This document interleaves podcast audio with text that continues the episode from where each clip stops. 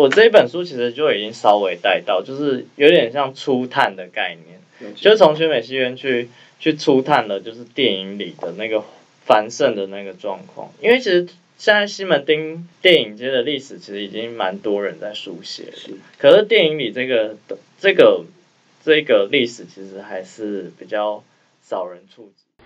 暗时假爸爸，欢迎收听。我甲你讲，我甲你讲，我甲你讲，我甲你讲，我甲你讲，耶！欢迎收听我们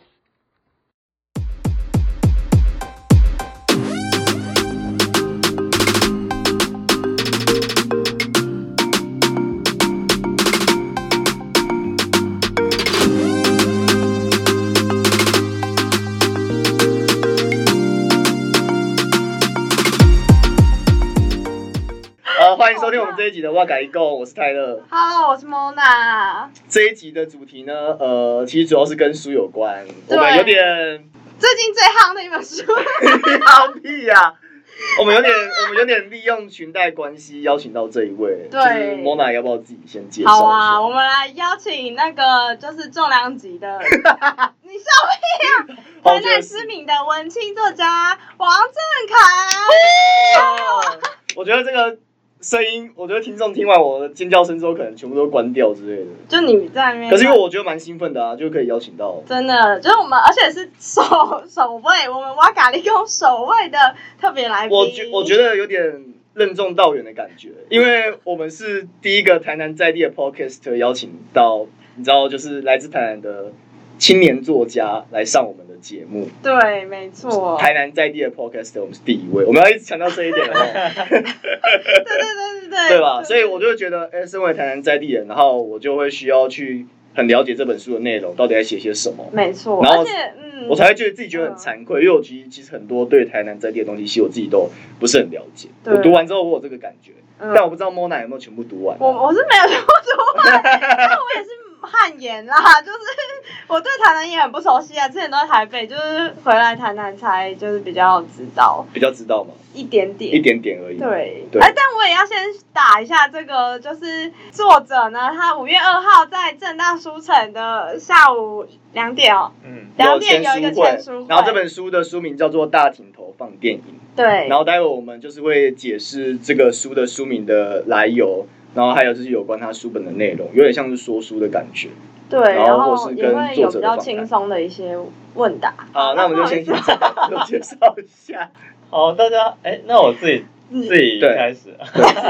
我们会后透过后期。哦，对对对，大家好，我是就是大镜头放电影的作者王振凯。嗯。然后。我要先自我介绍。对啊，你先自我介绍。就是学经历的背景，然后对对对，就是我是台南永康人，然后过去其实在台北念书一段时间，大概八年，然后后来去年就是回来台南，然后把这本书完成。对，然后我过去其实就是在台北国北交大念了文创系，然后研究所是念艺术理论与评论。对，然后长期一直有在做，就是呃电影评论跟艺术评论或者是英文报道的相关的写作。那这本书其实主要就是就是的主角就是一间电影院的历史。那我觉得就是跟郑恺本身的背景是蛮有相关的。对，其实我当初其实也不是当初前天的事情。我前天接到这个消息之后呢，就立马去了金石堂买了一这本就是大镜头放电影。可是我觉得比较特别的一点是，因为其实呃，光听这个书的书名，或是你上网看它的书评，嗯，或是你看它书的内容，嗯，你都会觉得你有点是有点是在阐述这个电影院的历史。嗯，但是我当初去找书的时候。书店的工作人员是把它归类在艺术类，对，所以我想我想要问的第一个问题是，就郑凯，如果你今天是书店的店员的话，你会把你这本书放在历史类的，还是放在艺术类的？那为什么？嗯，其实当初我觉得主编在在设定这件事情，其实他应该也蛮多考量，因为这本书其实是有点跨领域的，对，在书写，因为它其实包含了就是电影史的戏院历史。可能因为就是台南全美戏院又是一个很重要，在台南历史很重要的指标，所以它又是台南在地历史，所以它其实是混杂了非常多不同学门的。其实，在呃，我们审定的蔡蔡蔡景堂老师的序里面，他其实就有写到这一点。他觉得这本书就是有包含了文学的、地理学的、历史学的，对，然后包含就是艺术艺术领域的这个部分。所以其实我一直觉得这个部分其实一直是我自己关注跟专业上也是这个这个面向，因为我觉得就是现在其实是一个跨领域的年代，然后加上我大学是念文创系。所以文创系其实就包含了非常多五花八门的，就文化产业嘛。对，所以其实我觉得这本书我企图上就是要用这个观点，就是它是一个跨领域。我也没有想要，可是因为它毕竟还是一个戏院历史为主轴的，所以它势必会放在电影书的这个这个类别。可是电影书就是会归纳在。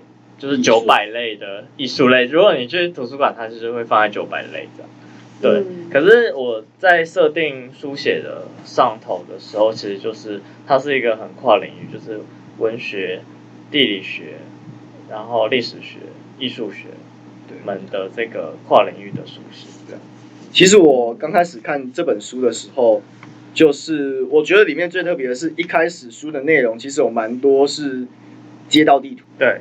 那这街道地图，其实我觉得跟其他有关艺术方面的书比较相比之下比较特别的点，就是因为如果有街道地图的话，嗯，其实阅读的朋友们就是他们会比较好去比对，说，哎，今天就是作者在讲的这一个地点，嗯嗯，主要是在现在的哪个位置？对，那这样的话比较会有融入感。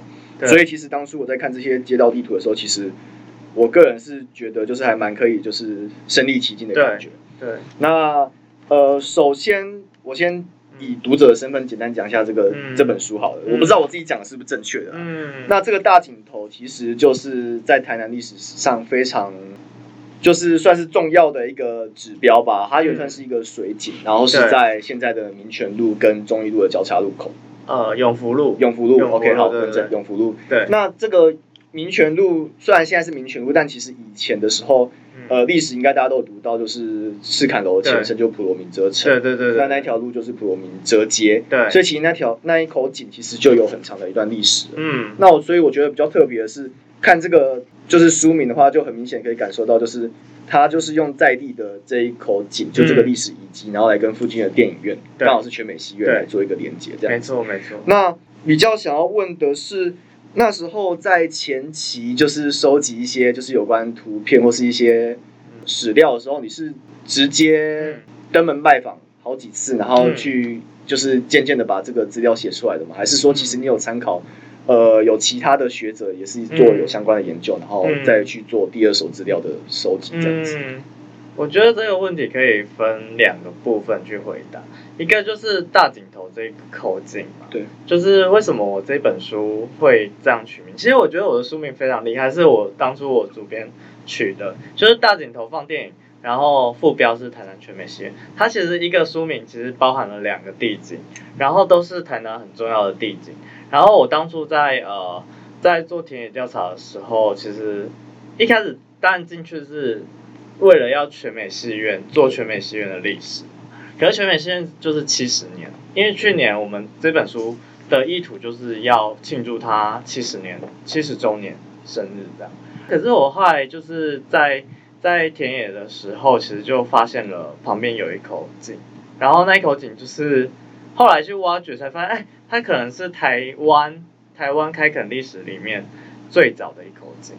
所以为什么呃，就是在明。明朝的史记其实里面就有记载了这口井，就是呃在那一段时间就是大航海时代，然后明朝有下西洋，就是最有名是郑和下西洋。可是来台湾的目前记载就是来台湾取在大井头取水的不是郑和，是对，可是其实是有这段记载，就表示其实在呃荷兰人来之前，其实这口井可能就存在了，对对，所以这口井可能有可能是台湾最最早的一口井。然后为什么会后续赤赤坎楼在旁边？然后为什么就是就是每个每一段历史阶段都这一口井都是很重要的一口井，是对，一直延伸到呃日治时期，然后再到当代，其实就是都是台南很重要的一个核心的地区。为什么？就是因为可能这口井它就是养育了周边的人，是，然后慢慢形成聚落，慢慢形成了就是呃荷兰人来来来台湾的时候，他就选择在这一口井旁边盖了赤坎楼。对，然后所以前面你刚刚提到就是有非常多地图这件事情，那就是提到那个地图的部分，就是因为其实当初在查大井头的历史的时候，就发现哎，就是呃因为刚好呃去年还前年其实呃南天出版社出了一。一套就是台南历史地图四百年，就是因为其实二零二四年是台南建成四百年，所以他们就做了一个呃，就台南历史的一个地图的一个全集啦。然后我就发现，哎，其实我就去翻那个地图的时候，就发现，哎，从荷兰时期到当代，其实那一口井都一直出现在地图上，就表示它是一个台南很重要的地标。嗯，所以我就啊。就是希望透过这一口井去看全美戏院的周边的街廓前身到底是长什么样子，所以我就我就决定，就是我的前言是要从大井头这个这一口井开始，去把呃全美戏院的呃街廓的前身就呈现出来，然后每一个断代其实都都有出现因为那口井其实应该这样讲，就是。如果我们其实很常经过，但是我们从来都不会意识到，就是那个地方其实是一个非常重要的一个遗迹，它有点像是见证台湾历史的发生这样子。对。要说到那个历史地图，其实就如果有兴趣的朋友，就是也可以下载有关台南历史地图地图的 App。对。对，就是其实里面包括我这几天找资料都是，就是其实它有很多就不同时代的地图的比对。嗯。那像我当初为了这本书做一些功课的时候，其实。要找很多电影院的地点，我也是透过这个 app，然后去做很多地图的比对。对对，其实还蛮好用的。嗯，所以其实我这本书里面其实有非常多地图。然后每个年代的地图都有呈现出来，因为其实现这几年就是台湾像中研院就是有非常多这样子 GPS 的应用在在上头，所以我就觉得，哎，这可以其实是作为我就是在做田野跟就是把这个呃戏院的周边，因为戏院通常会盖戏院的地方都是都是热闹的地方。对，都是一个城市很核心的一个地段，所以我就觉得透过这样的运用，其实可以把全美戏院的周边的历史结构都都呈现出来。了解，对对对，包括你之前你在书里面有写到，就是其实全美戏院周边其实之前原本是金融区嘛，有很多的银行或是票券。对，日治时期的时候，那一边是就是那一条街道，其实有非常多银行。对，包括。啊，就是台湾银行的台南分支店，就是，就那时候是一个很漂亮的建筑，可是现在透过老照片还看得出来，就是它是一个有点像罗马式的那种的那个建筑，对，所以其实那一条街过去其实都是很重要的金融跟商业的大道，可能就是一直延续从。呃，普罗明遮大街开始一直延续到日治时期都是，可是后来就是呃战后初期，其实慢慢就转移到就是中正路了。是，对，然后中正路的发迹其实就是跟全美戏院的创办人很有关系。是，就是呃欧宇明先生，欧宇明先生他其实在战后初期是一个很重要的，呃，其实很多其实老台南人都知道这一个这号人物，因为他就是一个战后初期很。呃的企业家，然后他把中正路，因为过去中正路其实是余文地。对。如果有看就是前沿的部分，其实也会知道，就是呃，就是全美西院前面，就是往西的方向过去是台江内海，所以其实那边过去其实都是呃慢慢慢慢累积起来，就是像中正路可能就是和乐广场那边过去其实都是余文地，跟慢慢变成运河啊，然后慢慢沉积出来的陆地。对。所以其实安平到全美戏院这一段前面以前，哎，就是到赤坎楼这一段以前都是大海。大海。对，所以呃，就欧，我觉得刚刚提到就是欧宇明先生后来就是在中正路发迹，然后去盖了，先盖了全城戏院，全城戏院就是现在的今日戏院，对，然后后来才到就是全美戏院这样。全美戏院的前身，就如同刚刚说，是全城的第一戏院，对不对？第一戏院对不对？全城第一戏院。哦。对，然后呃，今日戏院就是全城戏院。可是当呃当时其实战后初期，后来就改名成大全城、小全城。是。可是都是在就是在中正路那边。哦。对，然后后来他们一九五零年，啊，欧玉明先生才到现在的全美戏院盖了全城第一戏院。是，对，呃，就是你那时候在做资料采收的时候，嗯，你有去询问，就是耆老们，就是有包含说，包含那时候欧玉明先生为什么会想要自己就是创立这个电影院嘛？因为，嗯。就我之前看许多书的资料，其实，嗯呃，在不管是战前或战后，就是其实台南在市区的时候，其实就有很多其他的戏院，或是比如说用日治时期的说法，好，就是管或是做。对。那为什么没有考虑说可能直接用收购的方式，而是自己决定要创一个？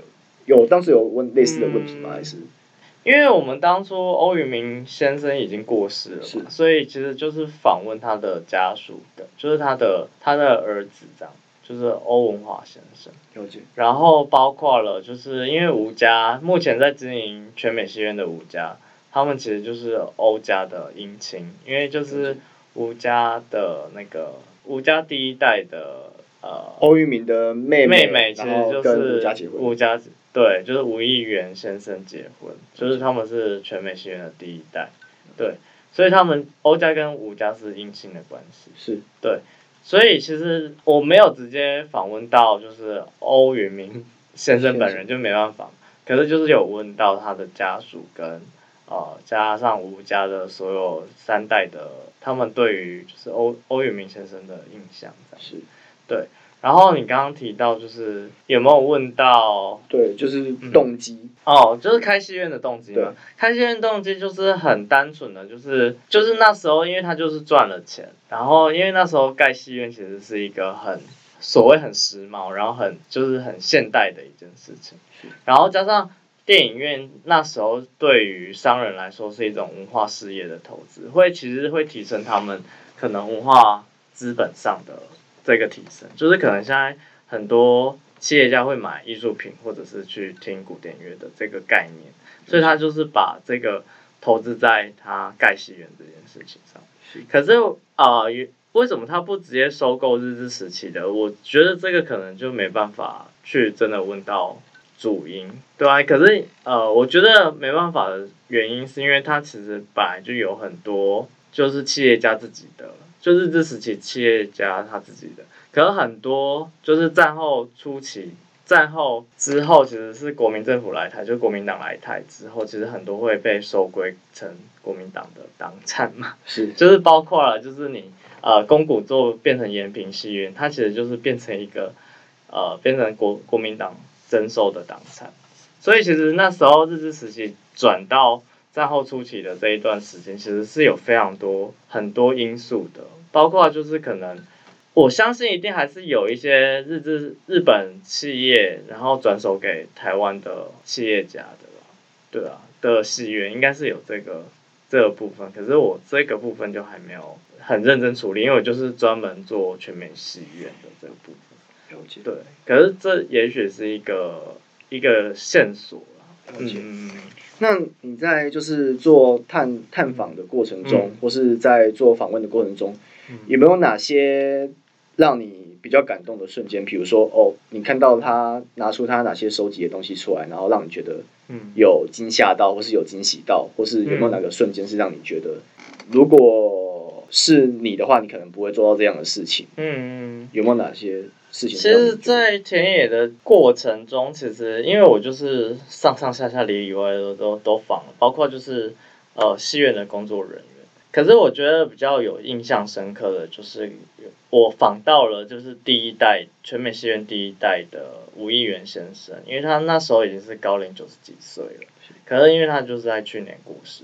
然后，可是我在田野的过程，其实就访问到他，而且他其实记忆都非常清楚。然后他就会时时刻刻的不断叮嘱说说一些就是他过去辛苦的经验，还有就是他其实一生其实都有一个座右铭，就是那个喝听爱存奥奥莱牛，就是就是在你在就是要未雨绸缪的意思啊，就是你在。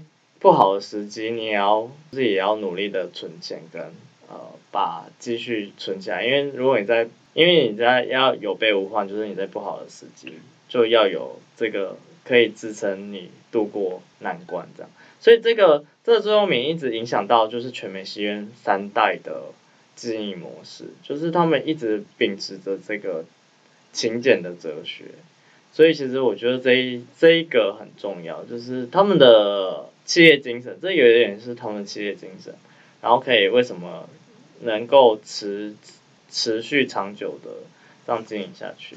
对，对我觉得这个是比较印象深刻。哦，因为哦，刚刚那句话是台语，然后如果翻成直白的翻成中文的话，就是好天要存雨来粮。雨来粮，对，对，就是好天气的时候要存雨季来临的时候的粮食。对对对对对。那因为其实这句话在书里面一直有出现，然后其实我看了这本书，然后去看了全美戏院的网站之后，还蛮有感的。因为我发现，虽然他们是比较老历史的戏院，但是在于网页管理这一块，包含就是他在上面就是有现出来说他自己的场次，或是他有一些文创的营队等等之类的，他包括讯讯息的公布，其实都还蛮及时的。那你你有那时候有问过他说？有关这方面的东西，因为我们很难把老戏院跟现代这种比较科技的东西连在一起。对，那你有问过说这种东西是他们自己的后人协助去经营的吗？还是说他们是有请外面的人帮忙做处理？哦，其实他们因为他们是家族事业，所以几乎都是都是他们内部家族成员。对，除非像售票员啊，还有一些比较。呃，清洁的或者是这种杂工的，就是会比较是外包的。了解。可是其实内部管理的部分都还是他们家族成员，所以包括你说的粉丝业啊，或或这个相关，其实都是他们这个就吴家自己在经营。对，可是因为他们有第三代在在了嘛，所以他们其实是后来两千年后，其实也有我其实书中就。一直提到，就是两千年后他们就是进行文创的转型，是，所以就是就是他们这个老戏院其实还是是有，虽然是可能速度慢一点，可是他们其实还是有跟着时代的演进在演进的。了解。这个未来的部分，其实我这本书就没有注意到，因为这毕竟还是他们的一个经营上的了解的想法啦。是对，可是我就觉得这本书。我就是陪伴他们走过七十年，就是变成一个可以继往开来或瞻前顾后的一个一个作品吧，就是或者是送给他们七十周年的一个礼物啦。对啊，就是让他们知道，哎，其实他们也走过这么多辉煌的时候，然后也帮他们整理了，就是他们的一些文创上的一些方法提案，然后可以给不同的戏院也可以参考，这样就是。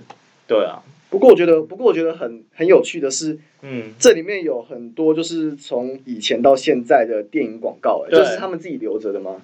这个有，我是去翻那个中华日报，因为其实我觉得台南好处就是很多东西都有累积起来啊，像中华日报是台南在地的地方报纸，然后全美戏院很厉害，就是他们从开业到现在。都没有间断的在在登报纸广告，所以你其实每天的中华日报都可以看到全美戏院的的广告。是，对，所以我就有去翻，加上可能之前其实全美戏院那边也有请实习生去翻，所以就是有这么丰厚的那个电影广告可以可以去截取使用。我觉得这里面很有趣的，就是广告里面就是会有很多不同电影的图片、对。标题，然后还有就是宣传的标语，对。等等之类，就是你可以从它的排版或是它的字样，可以看出那个时期的历史。这感觉有点像是现在不是很流行，就比如说什么哦家庭照，然后可能连连续三十年或连续个好几年在同一个地点，嗯，然后同一个位置上拍照，对，就有点见证那个历史的变迁。所以我觉得看这个广告标语让我比较感触的是，你可以把它对应到现在的电影宣传呢，跟那时候电影宣传，就你就可以感受到，就是包括用字遣词、遣词，然后还有就是图片跟内容的精致度的改进，然后你就会觉得你有参与到这段历史，就觉得这个还蛮特别的。就是真的是可以反映那个年代的那个情境啦。包含就是其实这本书，我觉得还有一点很特别，就是。呃，里面有很多电影院本体建筑的描述，或是一些修改，或是一些可能装潢重新再变迁的地方，其实你也都有提到。对，就是有一点巨细靡遗的把这间戏院的各种细节，包括可能因为是就是戏院也是一个建筑嘛，所以建筑史啊，或者是对，可是就是嗯，就是那个观点点上啦，就是我到底要从什么角度去去观看这个戏院？因为我印象中。我其实只去过全美戏院一次，然后那一次很久之前，大概是高中的时候吧。嗯，我那时候就有印象，它其实里面的规模、空间感算是大的。然后，其实我有翻到之后的图片，我会发现到说，哎，它是不是之后还有留，就是类似走道，就是类似花道那种感觉，就是跟日日时期的电影院，就是基本上就会有留旋转舞台跟。花道，嗯，有点像是能剧的感觉，就是给以前的演员走路，走，然后包含就是在你这本书我有看到，就是包含现在全美戏院的影厅里面都还有保有，就是镜框的，对他们都有保有，我觉得这个还蛮特别的。对，因为现在其实影城已经不会有这个配置了，他们是完全保留了战后初期的那个戏院的样子。然后其实戏院为什么会叫戏院，就是因为以前也演戏，对，所以你现在不会讲。讲微秀是戏院，就是它会变成电影院或者是影城。对对，其实是有这个时代变迁的。对，包含。早期就是日治时期的时候，其实台南最一开始的戏戏院其实是日本人自己开的。对。然后 T A 受众就是佛在台南的日本人。对对。那其实表演的就是像刚刚有讲到旋转舞台跟花道嘛，就是表演的就是像日本的戏剧为主。对对。然后之后才会有邀请很多像中国的戏班，对，或是台湾的歌仔戏来这边表演。对。感觉就有点像是。早期的表演比较像是酬神或谢神，嗯，就野台，从野台然后进入到现代，因为就是这种现代戏院还是日治时期日本人带进来，包括电影也是啊，对，对，其实这都是一个现代化的产物，所以就是你刚刚提到这个这段历程，就是是这样子经过的。那呃，假设今天的主题不是。全美戏院的话，有没有哪一个戏院是你也有兴趣想要写写的？其实我这一本书网，我觉得最大的目标是希望可以把电影里，因为我当中不是有提到电影里，可是电影里有点像是一种都市传说的概念，因为真的没有，就是台南市的那个历史里头没有出现电影里这个名称，是一个口耳口耳相传，就是在友爱街跟中正路那一个黄金年代是。就是密集度高到，就是可能你走十步就是一间戏院的那个概念。对，所以就有点像西门町的，你现在去电影节的那个概念，就是你走十步就是遇遇见一间戏院。其实我一直想要，我这一本书其实就已经稍微带到，就是有点像初探的概念，就是从全美戏院去去初探的，就是电影里的那个繁盛的那个状况，因为其实。现在西门町电影街的历史其实已经蛮多人在书写了，可是电影里这个这个这个历史其实还是比较少人触及的。可是也还是在台南市里面很多呃耆老里面，其实都还是知道这件事情。是，所以我觉得这个也许可以是未来的。可是如果是单就一间戏院，我觉得中国城戏院一定是非常。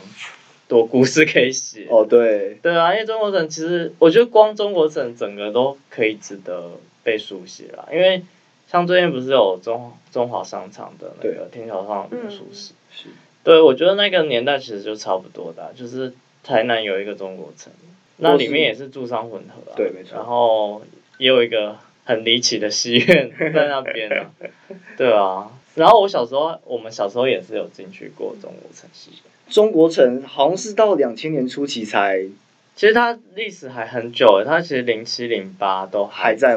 对，因为我印象中我小时候从来没，我小时候就有点被连锁影城给攻占了吧。我小时候就是比较少经历过这一块，所以当我再重新再看的时候，我才发现说，哇，原来这些历史名词就是在我就是出生的时候其实还在，还在这样子。对啊，因为其实。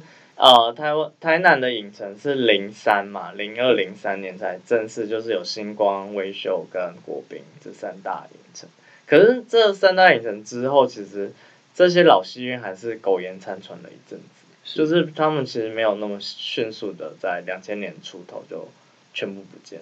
所以中国城戏院其实像我我们小时候还是有有进去过，对。可是因为那时候其实中国城已经变成一个毒瘤，就是城市毒瘤的状态。因为其实海岸路就是整个整个在地下拓宽吗？对，海岸路拓宽，然后地造成地层下陷之后，其实海岸路过去就是包括运河那一段是整个是黑暗的状态，就是一个呃台南城市的一个毒瘤的状态，因为里面也有很多治安的问题。对，然后运河也是脏的嘛。对。所以就是会整个会觉得那一那一带就是一个黑黑暗暗的状态。然后我觉得我们小时候还是有那个感受。对，我那印象，因为我印象中。我小时候每次经过中正路的时候，我都会问我妈说：“哎，那个地方是什么？感觉好神奇，我想去看。”可我妈都会叫我不要去。对啊，因为它就是一个还是一个很大的房子嘛，是，就是一个你在城市没办法忽略的一个地景啊。对，对，可是大家就是长辈就会说：“哎，那那是不好的地方，不要进去。”中国城的影城现在是变成和乐广场啊。对啊，现在就是整个改制变成一个变成一个休闲的一个地方，可是他有把。中国城的那个地基把它保留下来，是对。那你因为你有你们有实际去过中国城嘛？跟现在这个样子，你们同时再重新去的时候，你有感觉，就是你有觉得，嗯，心里有什么感触吗？或觉得说，啊，这个地方我以前来过，然后现在竟然变成了完全不一样的地方。嗯，我觉得当然对我来说是好的，因为就变成打通了那个那个黑暗的状态，然后又变成一个清水的，因为其实。台湾台湾一直没有很清水，就是其实我们即使是四面环海，可是我们对于水或者是海，其实是是惧怕的一个状态。所以我觉得这个这个公这个一定是一个好的好的都市计划的一个一个公共场域。包含就是，其实我觉得这本书带给我最大的启发，就是在于，嗯，其实我们。这几年，包含就是网站或是其他很多的书籍，就是有写到很多日治时期的呃一些休闲娱乐的发展啊，或是一些比较偏呃生活方面的东西。嗯。可我发现好像比较少有出书是写到战后的有关休闲生活方面的东西。嗯。所以我看到这本书的时候，虽然他写写的是选美戏院的创办人，还有就是他们整个家族的故事，但是我会觉得。因为这故事其实写的就是很稀松平常，嗯，所以让我们有代入感，所以我才觉得这本书对于我很难得的地方在这里。嗯那我不知道是我错觉，还是你自己也觉得说，台湾在战后有关休闲生活方面的史料其实是记载比较少的呢？你有这种感触吗？还是其他？嗯，这当然是趋势啊。就是前阵子为什么日治时期会这么红，大家那么常在写书写。日治时期，因为其实过去这一段历史是完全被隐没的，是就是完全不谈的。可是其实大家就发现，哎，日治时期有非常多精彩的的这种现代化，或者是我们去消费文化的这种生活，然后其实是大家也慢慢开始有点向往的那个感觉。然后，可是我就觉得这一两年，其实大家开始慢慢在书写战后的事情，是就包括其实年初的时候，就就我这本书出来的时候，其实包括了就是大家在写台北的七零年代、八零年代，其实都有这样的书写出现，像张大春的《我的老台北》，或者是七零有一本是在写台北七零年代的那个 disco 的那种流行文化的。这个部分，其实，然后再加上就是《天桥上的魔术师》又重新被翻拍出来，因为那其实是吴吴明义很早就已经写的一本一个小说，对，所以其实多聚焦还是在台北嘛，因为台北还是一个一个比较多文化文化产量的一个地方，对，所以可是我是觉得战后的这个部分其实也开始慢慢在大家在慢慢累积了，是。嗯，因为其实我觉得大家就是看到很多有关这方面的著作都是跟北部嘛。对。那其实我觉得，呃，大家可以多聚焦在台南，因为其实台南从在日治时期的时候，虽然现在在六都的排名算比较后面，但其实在日治时期的时候，我们算是在第仅次于没有。其实我们一开始是在，就是台南发展一直都是最前面，只是后来日治时期就是转移到台北。可是我觉得文化上，其实台南不会输，就是不会在六都所谓六都最后。对，其实台台南的文化真的是蛮蛮丰盛，而且因为我写这本书的时候，你刚刚也有提到，就是我田野调查部分有没有采用二手的这个部分。其实我在书单，就是参考书目，其实有非常多的，就是过去前人，就是台南的出版品，其实已经非常丰富。不管是什么类别的，或者是每哪个时期的，或者是主题分的，都都已经非常丰富，所以才可以成就这本书。就是因为这本书，其实我除了就是全美戏院这样子的这样子讨论，我为什么还可以触及到大镜头？为什么可以触及到电影里？包括可能整个大气图，可能是从就是从荷荷荷兰时期到当代的台南的街廓的发展都有触及到。是，为什么可以这样书写？就是因为前面已经有这样这些很多的史料，很很多史料可以运用。其实我看这些史料，我都觉得还蛮有趣，因为感觉就是包含就是像你有参考很多就是以前台南时期的地图嘛。对。然后。我因为我自己本身就很喜欢看地图，我就觉得看这张地图的时候有点像是在玩大冒险的感觉，有点像藏宝图。对，然后所以我就觉得说，将来如果有机会的话，希望可以有越多的可以注意到就有关台南的地方历史，因为其实在做历史跟史料，还有就是包含地理位置上的比对的时候，你就会觉得，哎，其实还蛮有趣的。然后你现在所在的哪些地方？或是观光客可能到哪些景点去踩点的时候，嗯，可能可以多就是关注一下，就是这个地区的历史背景。对啊，不是只是吃小吃或看古迹，或就是很表面上的这种事情。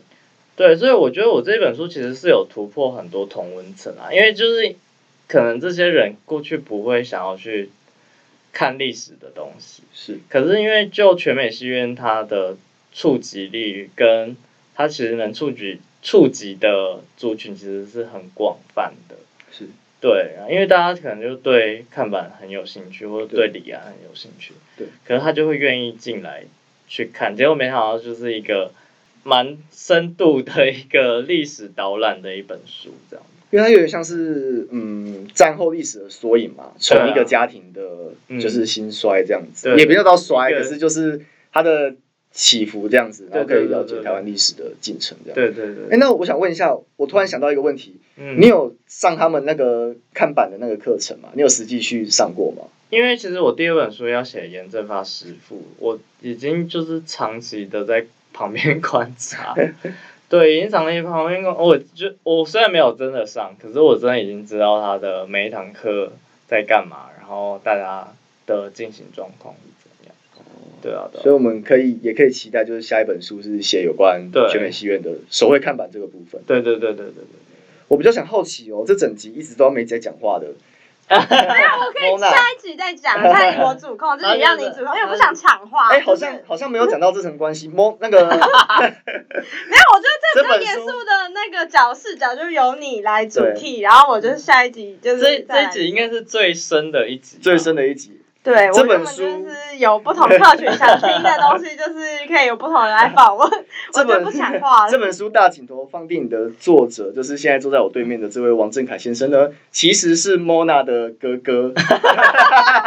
但是呢，只差一岁。啊，对，是我只差一岁。但但是呢，身为亲妹妹呢。呃，跟外人相比，却没有把这整本书给看完。我不知道他。哎，我不要这样说。我们家，我爸我其实也都是，但我跟家人习惯了。对对对对对。你不是说你有看后面的年表吗？我没有，我是我没有看啊。我说前面的序，那时候还没出版前，我就觉得蛮好的。你是只看序吧？不是前面，不是不是序，那个是前言，气气子气子还是什么？对，前言前言前言前言。对。因为刚刚我们吃饭的时候就在聊，然后说这个年表。他还哎，等下现在是要录第二集了吗？没有没有，还没。Mona Mona 假装他有在看，他有看这本书，他说：“哎，年表不在前面吗？”我刚说的是目录的部分，年马上被戳破，年表在后面，好吗？你就一定要这样呛我就对了。哎，不过不过，你哥在写这本书的时候，你有实际去。就你有实际去陪同去有啊，第二本的时候啦，严正那是第二本。严正吧，严正的时候。因为我在写的时候，他还没搬回来台。对对对对。哦，对。我在台北。去年对。那莫娜，你会那个时候就是郑凯写的时候，莫娜你会很好奇的，就是可能闲聊的时候询问一下，说，哎，说你现在写到哪边啊，或是有没有？有啊有啊有啊，而且我还记得那个时候去，就是那个。最老的那个老板还没过世的时候，他不是有送你一盆水仙花？对啊，对啊。那个印象很深刻。还活着吗？水仙没有，因为水仙花它其实过了，它开完其实就会会凋零，就是 它其实是我们去年新年的时候，就是我跟全美学院互相送了新年礼物，然后他回赠我水仙花。你送的礼物就是这本书？没有，我送的礼物去年去年去年去年我送的是就是我爸台糖公司的礼盒。哦。对，然后他就回赠我水仙，这样。了解。嗯，你在某奶在旁边笑屁啊？没有，我很羡慕啊，因为你那个郑凯没，就是这本书还没完成之前，你可以先抢先看内容，但是你没有好好珍惜。他们没有这个闲情逸，没有这个闲情逸致，比较比较忙啊，公公事繁忙，好不好？我就这样解读。不是因为通常都是我们假日的时候，都是我跟我爸就很喜欢往外跑，然后我哥 跟我妹就比较宅一点，然后就是他们就是会待在家。有我们很需要 Mona 这个角色，因为 因为他们就他就负责陪伴爸妈，啊我就可以好好在家写书。哦，所以就像是上要把他拖出去，要拖不出去，拖不出去。但是就是他都想要待在家里。对，没关系，因为我们下一集就会讲到很多，就是关于就是比较生活一点。对，郑凯这集可能有点严肃，这集有点插话。可是这可是这一集是比较深入一点的，这真的蛮深度的。我有。我其实我不知道我做的好不好，但是我试着跳过一些可能正常在采访的时候会问的问题，因为我有听到就是之前就是你的上节目的一些采访之类的，我试我不知道我做的好不好，可是我有试着跳过一些，就可能大家都会问问题。那也希望大家可以多多就是发我这本书，这本书的名称就是大井头放电影，然后大家可以直接在上面 Google 就大井就是那个水井的井，很大一盆井，头就是。